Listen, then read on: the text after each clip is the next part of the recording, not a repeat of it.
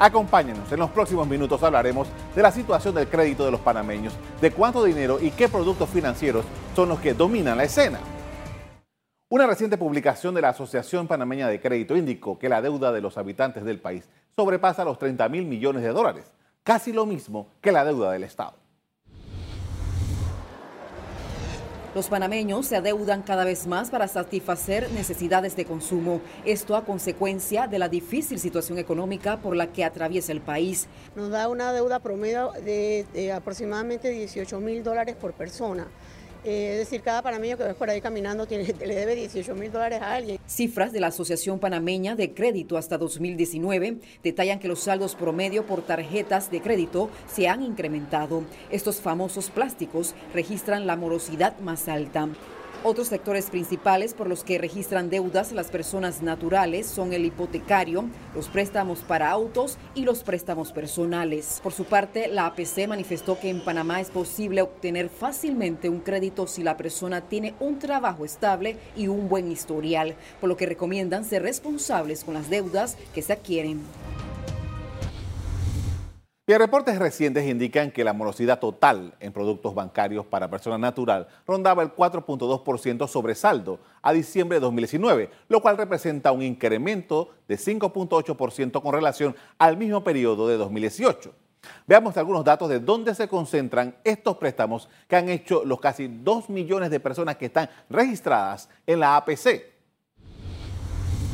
La información oficial indica que el liderazgo, tiene los, el liderazgo lo tiene los préstamos hipotecarios. Más de 17 mil millones de dólares han sido entregados por las instituciones de crédito para comprar espacios para viviendas y locales. Le siguen los préstamos personales con más de 6 mil millones de dólares. Se trata de un producto muy popular en el mercado del crédito. Los datos recabados indican que en promedio cada panameño adeuda unos 57 mil 518 dólares en hipotecas 12.423 en préstamos personales, 10.945 en préstamos de autos y 3.375 dólares en tarjetas de crédito.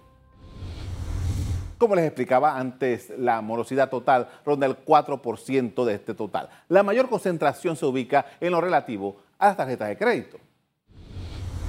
La Asociación Panameña de Crédito observa que la morosidad más alta se encuentra en las tarjetas de crédito. Se trata de un 6.9% sobre saldo en Panamá hay unos 787.487 tarjetas de créditos activas, lo cual representa un incremento del 1.5% en relación con diciembre de 2018. El saldo promedio por cada panameño es a diciembre de 2019 de 3.375 dólares, un crecimiento del 5.4% en relación con el mismo periodo del 2018, cuando fue de 3.200 dólares. Algunos estudiosos son del criterio de que Panamá el endeudamiento es promovido. Se promueve este nivel de endeudamiento. Nosotros vemos eh, las promociones, por ejemplo, eh, vemos cómo se moviliza el tema del crédito. Panamá es un país que moviliza el crédito, que hay alta capacidad crediticia, entonces las personas acceden al nivel de consumo, consumen es deuda. Algunos especialistas sostienen que lo fundamental es mantener el control del endeudamiento personal para evitar situaciones comprometedoras. La gente compra hipoteca, esto de repente el 30%, es ahí donde se va el grueso entre la deuda por consumo, compra bienes de consumo, más la deuda de hipoteca, estamos hablando de aproximadamente un 50% del total. Es alta, pero recordemos que la deuda de los particulares, los bancos lo dan y la financiera si la persona tiene trabajo. O sea, hay garantía de pago. Lo que sí que mucha gente particular están hasta el cuello en deuda. Entonces, lo que están haciendo es pagando, pagando y pagando. Mientras tanto, en la Asamblea se presentó un anteproyecto de ley para limitar el cobro en la tasa de interés de los bancos.